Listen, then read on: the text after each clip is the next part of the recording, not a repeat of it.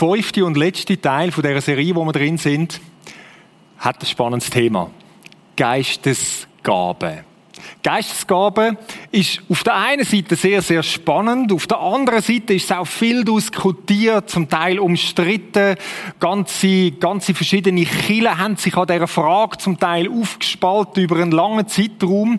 Und mich persönlich hat das auch als Jugendlicher ähm, viele, viele Jahre sehr, sehr beschäftigt. Ich habe viele Bücher dazu gelesen und gedacht, okay, wie ist das und so weiter. In den letzten paar Mal habe ich schon ein bisschen erzählt, ich komme eher ein bisschen aus einem konservativeren Hintergrund und bei uns ist das nicht so ein Thema gewesen. Für mich ist es etwas gewesen, wo ich zuerst mal haben müssen entdecken. Und ich weiß nicht, wie es du hast mit dem Thema Geistesgabe, ob das etwas ist, was dich brennend interessiert oder etwas, wo du sagst, uh, ich weiß auch nicht, was, was soll das mit dem? Lasst uns mal langsam antasten. Es gibt in der Bibel ganz viele verschiedene Stellen, wo es um Geistesgaben geht. Aber es gibt drei, wo wir ein bisschen ausführlicher sind oder Listen bieten. Eine von diesen Stellen, wo wir jetzt heute Abend nicht drauf eingehen, ist im Römerbrief und zwar ähm, Kapitel 12, 6 bis 8. Eine weitere Stelle, wo wir heute Abend auch nicht darauf eingehen, die zeigt das ein bisschen anders, ist im Epheserbrief.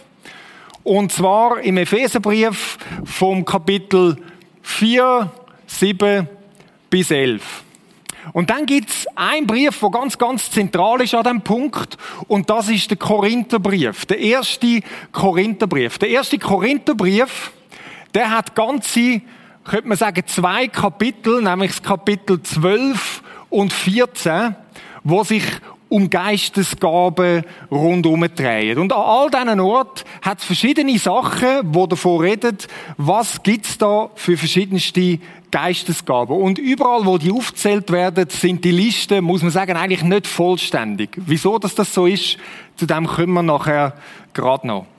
Heute Abend möchten wir eine kleine Passage daraus ähm, miteinander lesen. Das ist im Kapitel 12 vom ersten Korintherbrief.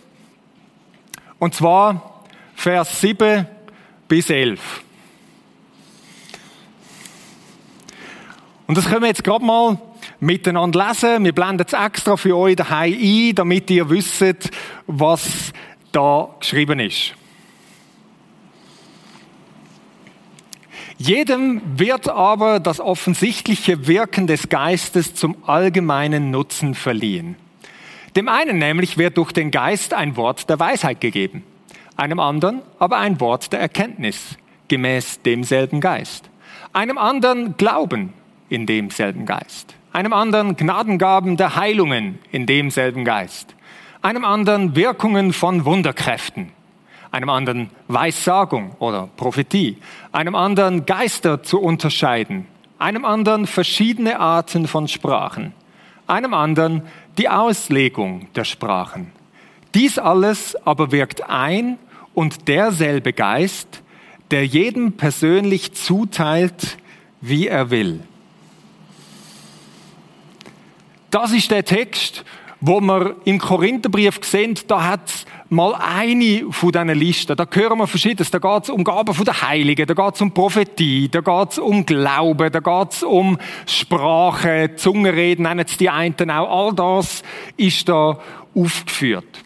Und interessant ist vielleicht zu wissen, in welchem Kontext dass der Paulus das hineinschreibt. Die Leute in der Gemeinde in Korinth, die haben nämlich ein, ein Ghetto gehabt. Die haben zwar ähm, die Gabe und all das haben sie ganz, ganz fest betont und haben das auch praktiziert und es ist florierend gewesen, aber in einer Art und Weise, wo der Paulus gefunden hat, das ist eigentlich nicht so gut. Sie haben eine falsche Betonung, zum Teil auch ein falsches Verständnis, was das mit diesen Gaben eigentlich auf sich hat und der Paulus hat müssen Anweisungen geben und darum ist das so ein bisschen ausführlicher im Korintherbrief. Und ihr seht da, haben wir gesagt, Kapitel 12 und 14 geht um Geistesgaben. Und jetzt mit drin ist das Kapitel 13. Und das leitet der Paulus so ein bisschen ein, um zu sagen, hey, ich zeige euch jetzt noch etwas, was ganz, ganz, ganz wichtig ist. Nämlich die Liebe. Die Liebe, all das muss in Liebe passieren. Die Liebe ist das Zentrale, die Liebe ist das Vordergründige von dem. Und letzte Woche haben wir ja die Frucht vom Geist gehabt. Und die Frucht vom Geist haben wir gesagt, die kann man fast zusammenfassen mit dem Wort Liebe. Das, wo aus der engen Verbindung mit dem Geist kommt, ist das, dass Liebe entsteht. Der andere zu höher, höher zu achten als sich selber. Und das stellt der Paulus da in die Mitte. Und jetzt gibt's verschiedene Kreise, und ich bin zum Beispiel in solchen Kreisen gross geworden, wo wir sagen, hey, eben siehst, es geht eigentlich um die Frucht vom Geist. Das ist wirklich wichtig. Und die Sache mit diesen Geistesgaben oder wie man dem auch immer sagt, die ist nicht so wichtig, die kann man irgendwo an den Rand anschieben. Hm. Ist jetzt interessant, was der Paulus da macht. Der setzt das zwar in die Mitte, aber gleichzeitig, obwohl sie ein kleines Ghetto haben mit dem, wie sie mit dem umgegangen sind, sagt er, nein, nein, die Geistesgaben sind ganz wichtig. Das ist ein ganz wesentlicher Teil. Den könnt ihr nicht einfach so weglassen. Also, und wenn das der Paulus an einem Ort so betont, wo es schon in voller Blüte am Florieren war, sogar am Überschwappen, wenn man es so will sagen, wie viel mehr dann uns? Und darum möchten wir miteinander einen Vers lesen, wo auch aus dem Korintherbrief ist. Und das ist so ein bisschen, so ein bisschen wie das zentrale Ding, wo wir uns rundherum drehen heute Abend. Der Paulus sagt nämlich etwas ganz, ganz Spannendes. Und zwar im Kapitel 14, im Vers 1.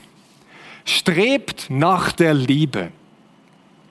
Genau, das haben wir gehabt. Strebet nach der Liebe. Fokussiert euch auf das, auf die Verbindung mit dem Geist, dass die Liebe entsteht. Doch, aber, nicht einfach nur das. Doch bemüht euch auch eifrig um die Geisteswirkungen.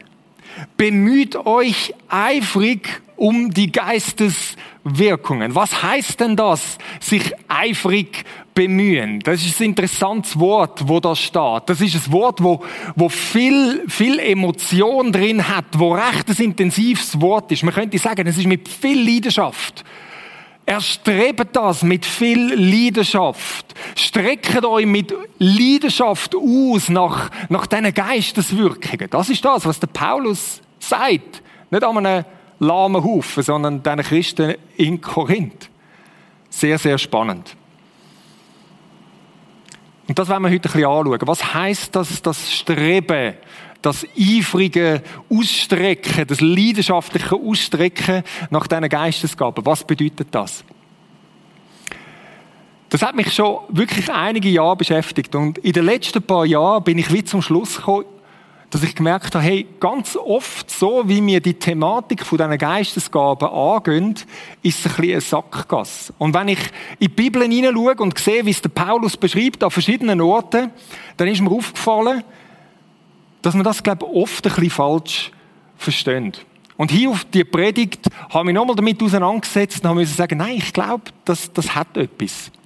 Und darum möchten wir heute ein bisschen anschauen an das. Was hat der Paulus damit gemeint und wo sitzen wir vielleicht auch ein bisschen auf Trugschlüsse? Wo haben wir vielleicht eine Korrektur nötig, wie wir das Thema Geistesgaben anschauen?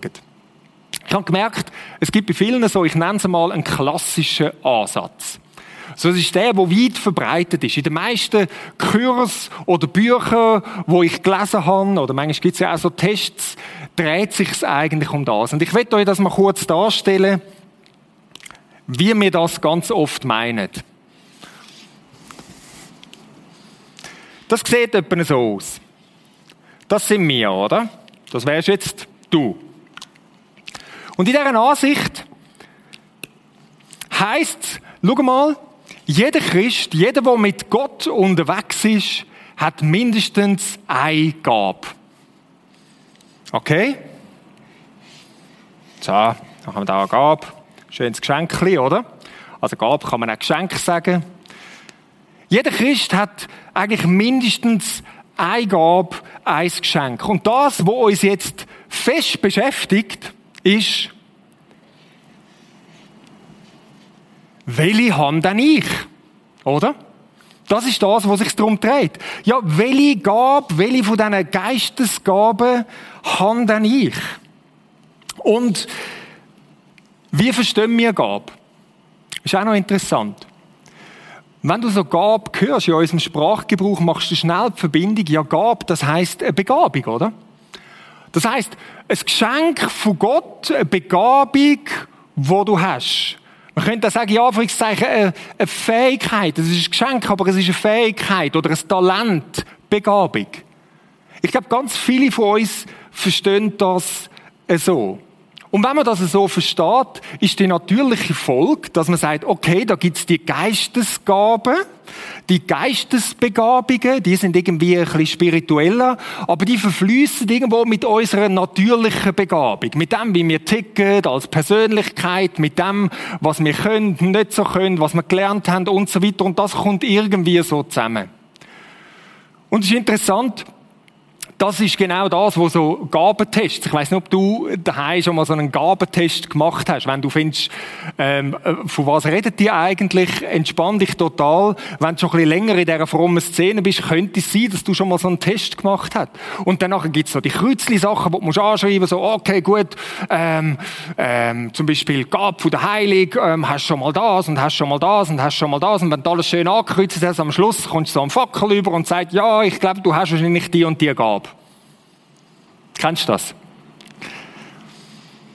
Und wir verstehen das als etwas, wo man sagt, ja, die Begabung, die habe ich.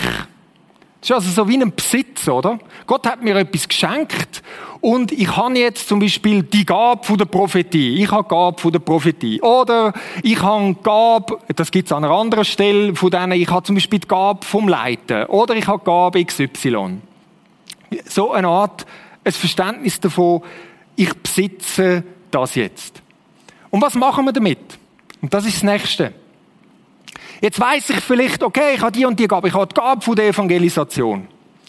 Oder irgendeine andere. Und jetzt kommt die große Frage. Okay, ich überlege mir jetzt mal, ob ich die Gabe will einsetzen. Oder? Das, wo wir uns darum kümmern, ist, habe ich die Gabe? Okay, und wenn ich dann ganz sicher bin, dass ich die Gabe habe, okay, dann kann ich mir überlegen, will ich sie echt mal anfangen einsetzen und etwas damit machen.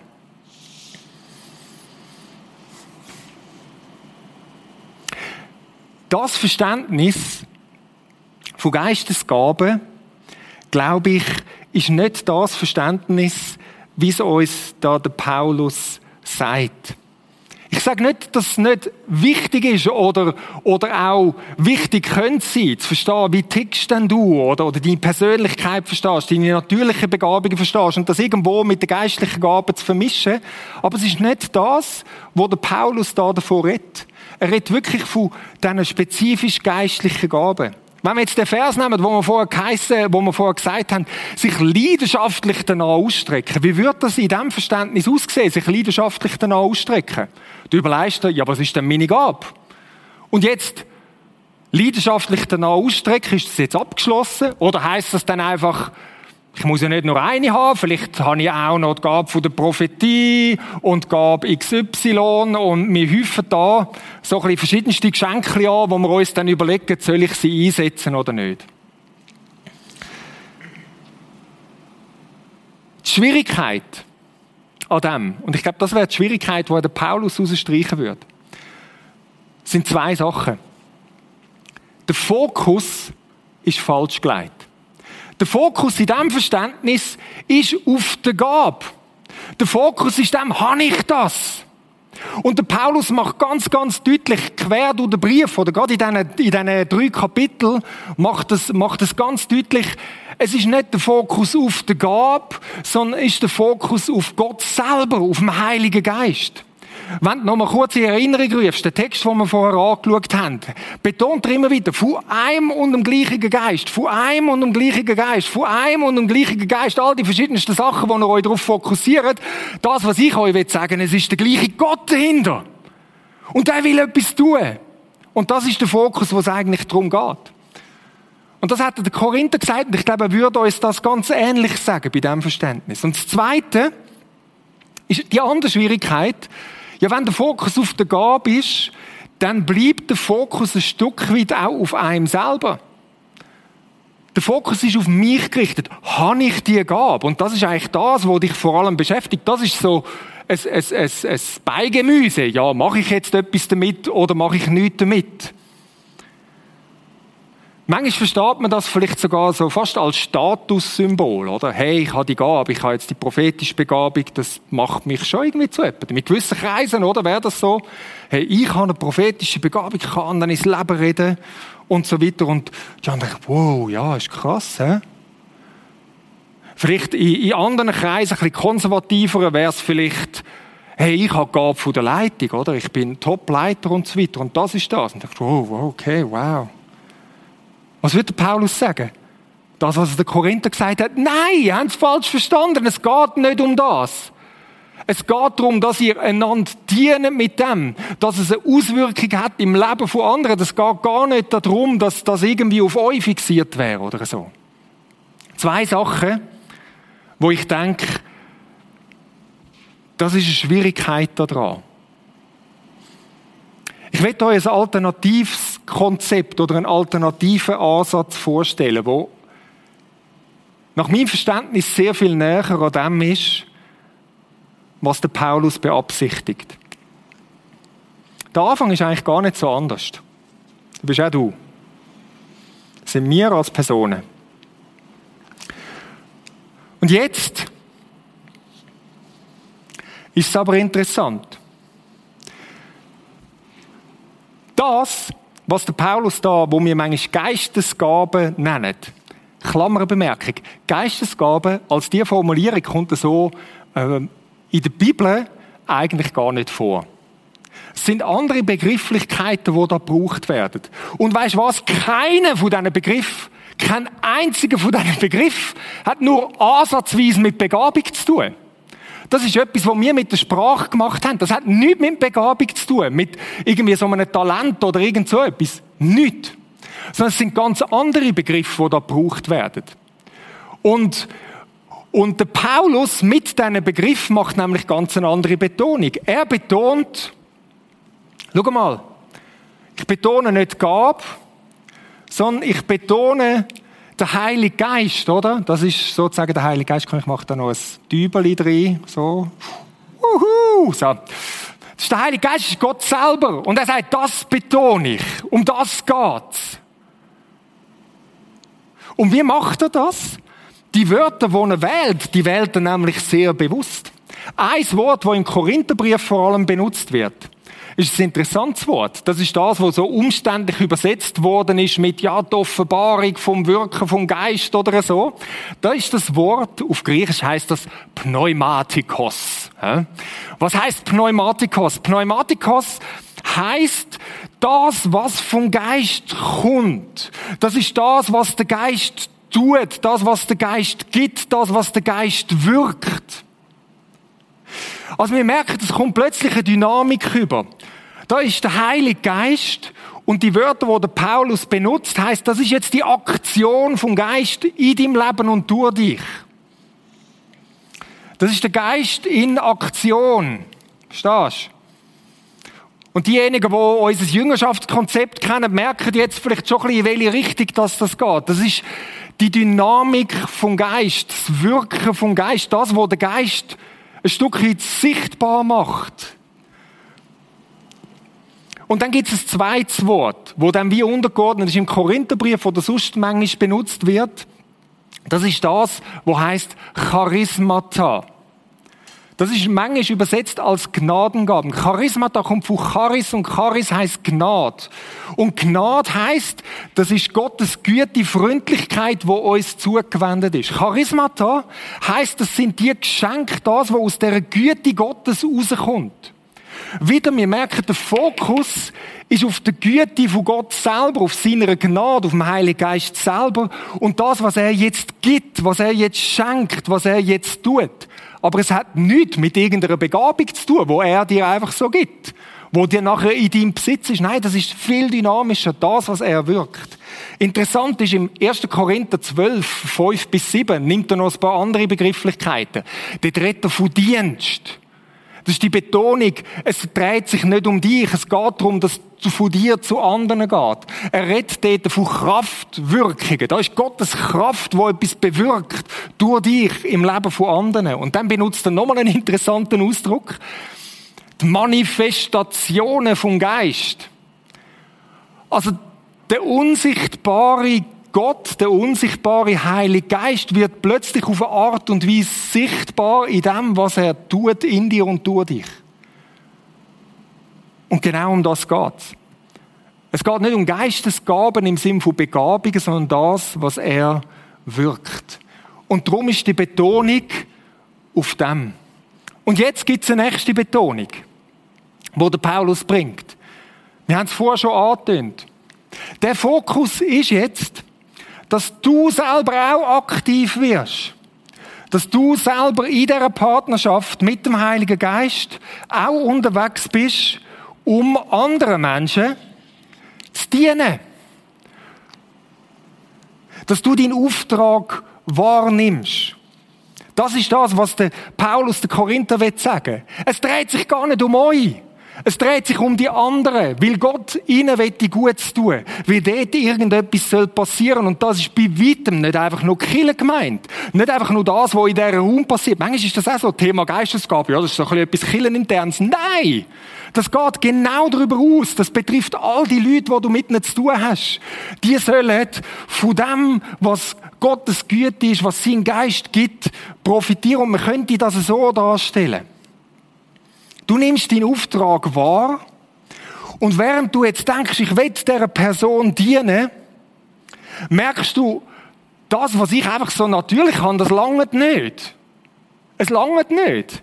Ich brauche etwas mehr. Ich brauche etwas von Gott selber. Ich brauche das, was sozusagen vom Himmel direkt kommt. Seine Möglichkeiten. Seine Geschenke.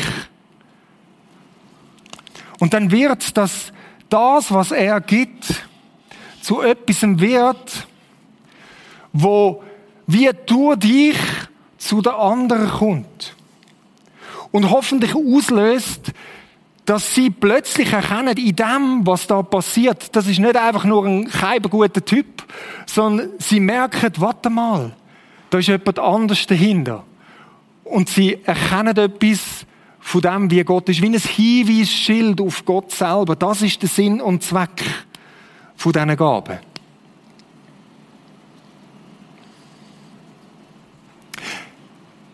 Nochmal zusammenfassend, was ist der Unterschied zwischen diesen zwei Sachen? Einfach gesagt, ist folgendermaßen. Da heißt es, okay, was für eine Gabe habe ich? Und wenn du dann die Gabe hast, dann überlegst du, soll ich irgendetwas machen? Da ist es, du bist unterwegs in dem Auftrag, du handelst und während du handelst, merkst du, jetzt hat es da eine Situation. Die Person hat zum Beispiel körperlich irgendetwas. Gott, ich brauche Gaben von der Heiligen von dir. Ich brauche etwas, wo ich dem geben kann, weil ich kann nichts geben von mir aus. Ich brauche etwas von dir und jetzt kann ich in die Situation etwas hineingeben. Die Person, die ist am Anschlag, die weiß nicht aus noch ein. Ja, ich kann nicht, ich habe die, mir fehlt die Weisheit für das. Ich brauche die Gabe, das Geschenk von dir, das Wort von der Weisheit, wo ich da rein geben kann. Da haben wir die Vorstellung, ja, das haben wir dann und wir können auf der faulen Haut hocken. Und weißt du wieso? Ich glaube, wieso oft nichts passiert und wieso Leute da so oft frustriert sind und denken, ja, ich weiß nicht, was für eine Gabe das ich habe und so weiter, hängen genau an dem Grund. Zu sagen, hey, warte mal, irgendetwas ist da schiefgelaufen. Wir haben es ganz falsch verstanden. Das geht nicht so, okay, ich warte mal, bis ich die Sicherheit habe, ich habe und dann bewege ich mich. Nein, du bewegst dich und Gott gibt dir. Und ich glaube, das ist ein Paradigmenwechsel, wenn es um Gaben geht. Ich werde euch ein paar Beispiele geben zum Schluss. Ein paar Beispiele, damit es noch ein bisschen mehr Fleisch an Knochen bekommt. Nehmen wir ähm, gerade das Thema Heilig, das wir vorher gebracht haben. Was würde das Thema Heilig da bedeuten? Bei dem. Ist ja schon spannend, oder? Es gibt gar keine Gabe von der Heilung. In dem Text ist es im Plural, in Mehrzahl geschrieben. Die Gaben der Heilungen. Ja, was würde denn Gaben von der Heiligen als Besitz bedeuten? Ähm, ja, vielleicht gibt es verschiedene. Heißt das, der eine hat es bekommen und der ist jetzt einfach für Knie zuständig. Permanent Knie, ich bin der Master of Knieheiler. Gut, das ist meine Gabe von der Heiligen, mein Teil da drin. Und ein anderer ist für die Ohren zuständig und immer wenn ich beten oder für Leute gehe, dann passiert es dort, weil ich bin die irgendwie noch komische Vorstellung, oder? Nein, ich glaube, es ist viel dynamischer. Gerade letzte Woche bin ich mit jemandem auf dem Heimweg und dann sind wir dort vor der Tür, haben wir noch ein geschwätzt und die Person hat gesagt, hey, ähm, hey, mein Rücken, der tut richtig irgendwie ein bisschen blöd in letzter Zeit oder so. Ja, und dann bin ich dort, in diesem Modus, zu sagen, da hat jemand, da braucht jemand etwas. Und jetzt, was heisst eifern? Leidenschaftlich sich dann ausstrecken. Ja, ich habe nichts geben. Gott, ich brauche etwas von dir, dass da jetzt etwas passieren kann. Das macht viel mehr Sinn, nach dem Ziel, zu sagen, ich bin überfordert, ich habe da nichts. Ich brauche jetzt die Gaben von der Heiligen, dass dort etwas passiert. Und danach haben wir gebetet. Und dort unmittelbar hat er, hat er gesagt, ja, ich spüre jetzt nicht gerade so wahnsinnig viel, wo anders ist. Ein paar Tage später ist es ein bisschen besser gewesen. Aber weißt du, was das in mir ausgelöst hat?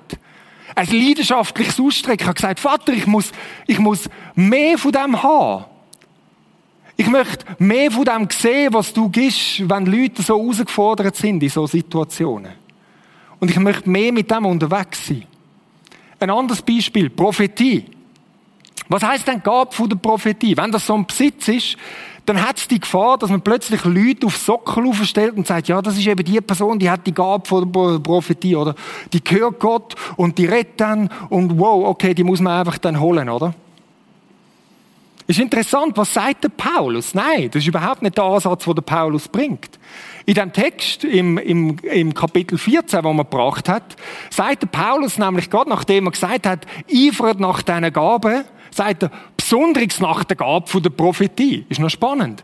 Er sagt, streckt euch aus nach dieser Gabe. Ihr alle braucht die Gabe, weil da wird plötzlich Gottes Absicht sichtbar in einem Leben von jemand anderem. Da passiert plötzlich etwas. Oder was ist zum Beispiel mit der Gabe von der Geisterunterscheidung? Das finde ich immer ganz spannend. Also in den letzten Jahren habe ich immer wieder Leute getroffen, oder du bist in einer Situation und es ist irgendwie schwierig und irgendwie vielleicht auch, man weiß nicht so recht, ist es jetzt gut, ist es nicht so gut. Und dann kommen die Leute, also ich habe gerade etwa zwei, drei im Kopf und sagen, ey, ich habe eine Gabe von der Geisterunterscheidung. Dann sage ich, okay, was willst du mir dann sagen? Ich habe Gabe von der Geisterunterscheidung. Ich weiß, was da läuft. Wir müssen einfach auf mich hören. Ich, okay, das ist doch das Verständnis von Gabe, oder? Ich habe das. Ich habe das im Fall. Und ich denke dann, was willst du mir mit dem sagen? Willst du mir sagen, du hast immer recht? Du weißt jetzt genau, was da ist. Ich glaube, es ist sehr viel dynamischer. Vielleicht zum Schluss noch mal ein Beispiel. Wie würde die Gabe von der Geisterunterscheidung in, in diesem anderen Konzept aussehen?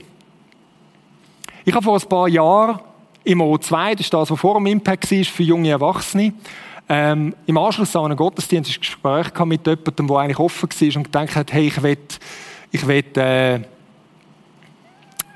ich will mein Leben Jesus anvertrauen. Und wir haben ein gutes Gespräch gehabt. Und dann sind wir an den Punkt gekommen, wo, wo es eigentlich darum gegangen wäre, okay, jetzt vertraue dich dem Gott an.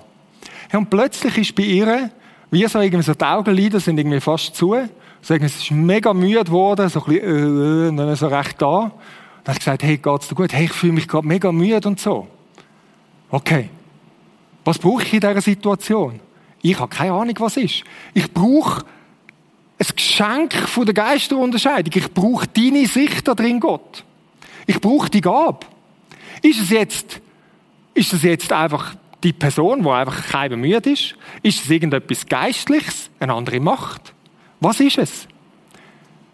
Und ich habe in dem Moment so wie den Eindruck gehabt, ich, ich denke, es ist wirklich etwas Geistliches. Und ich habe sie so gefragt und habe gesagt, hey, ich denke, es ist etwas Geistliches, okay, wenn wir es arbeiten. Ja, ist gut.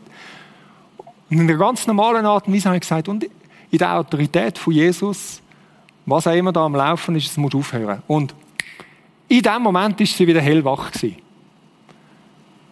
Gabe von der Geisterunterscheidung. Und darauf hat sie ihr Leben Jesus anvertraut. Hey Leute, wir brauchen das.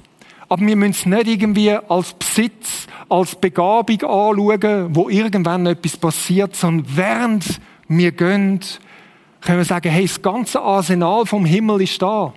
Und wenn der Paulus davor redet, am einen das, am anderen das, dann meint er genau das damit. Jeder ist an verschiedenen Orten dran. Und jetzt gibt Gott genau das, was es braucht. Und das sind ganz unterschiedliche Sachen. Ich finde das faszinierend. Wir könnten noch viel darüber reden. Wir könnten einzelne Gaben anschauen. Mach's mal für dich daheim. Mein Fazit aus dem Ganzen ist, Es hat wie zwei Sachen. Ich glaube, diese Sichtweise, für mich persönlich zumindest, ist sehr, sehr befreiend. Ich persönlich habe das so gehabt und ich sehe viele Leute, die so mit dem Fragezeichen rumlaufen, die christlichen Kreise. Ah, ähm, habe ich die Gabe? Wie finde ich dann raus, ob ich die Gabe habe und so weiter? Und sie bleiben wie das ganze Leben lang sitzen und bewegen sich gar nicht. Und das macht es irgendwie befreiend. Du musst nicht warten. Du musst nicht auf irgendetwas warten. Aber es macht es auch sehr herausfordernd. Es macht es auch sehr herausfordernd. Wieso? Weil du nicht irgendwo in der Sicherheit kannst sein und sagen, okay, wenn ich dann ganz sicher bin, dass es auch klappt und ich das habe und so, dann vielleicht bewege ich mich. Nein. Du gehst, du bewegst dich. Und während du gehst, gibt Gott. Das wäre mal das Material für eine andere Predigt, weil ich glaube, das ist das Prinzip, das du quer durch die Bibel kannst sehen. Du bewegst dich und Gott gibt dazu. Darum möchte ich euch jetzt einen Moment Zeit geben, einfach wie im Gespräch mit Gott sein und ihm vor ihm etwas zu bewegen. Überleg dir, wo in deinem Umfeld, wir blenden es gerade ein, dann kannst du es mitlesen, wo in deinem Umfeld braucht jemand etwas? Wo wirst du gebraucht? Wo muss etwas passieren bei dieser Person? Nimm doch kurz ein paar Sekunden Zeit, ob es gesundheitlich ist, ob es vielleicht Lebenssituation ist ausgelöst, vielleicht durch Corona oder sonstige Sachen, wo du sagst, da sieht jemand nicht durch, die nicht sind. Überleg dir eine Person.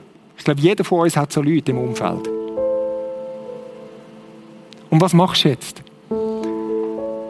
Punkt 1. Gang, handeln, dienen. Du musst nicht auf irgendetwas warten. Überleg dir, wie du jetzt handelst und auf die Person zugehst. Und jetzt sagst du, ja, aber ich habe dir doch gar nichts gegeben. Was kann ich denn da machen? Genau. Streck dich leidenschaftlich aus. Überleg dir, was von diesen Gaben, von diesen Geschenken von Gott brauche ich in die Situation hinein. Und dann streckst du dich aus. Und handelst. Und der dritte Punkt, den wir noch gebracht haben, ist Vertrau. Vertrau darauf. Er ist gut. Er ist da. Er will etwas bewegen. Nimm dir den Moment Zeit. Ich gebe dir noch mal ein paar Sekunden. Wo du überlegst, okay, was heißt das jetzt für die Situation, wo ich dran bin? Wer ist die Person? Wie werde ich aktiv werden? Nach welcher Gabe, nach welchem Heiligen Geist Geschenk, nach welcher Heiligen Geist Wirkung will ich mich ausstrecken, wie es das braucht?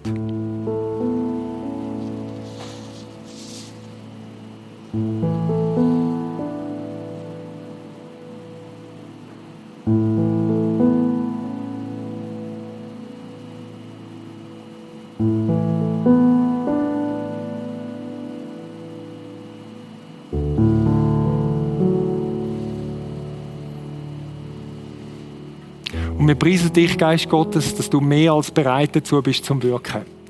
Messe für mal, willst du in Partnerschaft mit uns etwas bewegen?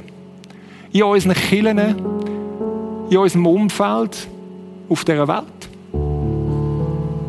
Danke müssen wir nicht noch auf etwas warten, weil wir haben dich, das grösste Geschenk, die grösste Gnadengabe überhaupt. Für mal für das.